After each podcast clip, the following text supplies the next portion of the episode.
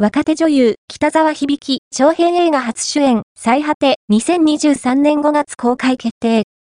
海辺の小都市、アレの、愛の小さな歴史、あざみさんのこと、あららと、など高い文学性と街に生きる人々の小と性を、独自の視線で描く手法から、孤高の映像詩人と歌われる越川道夫監督の最新作、最果てが、2023年5月に公開決定。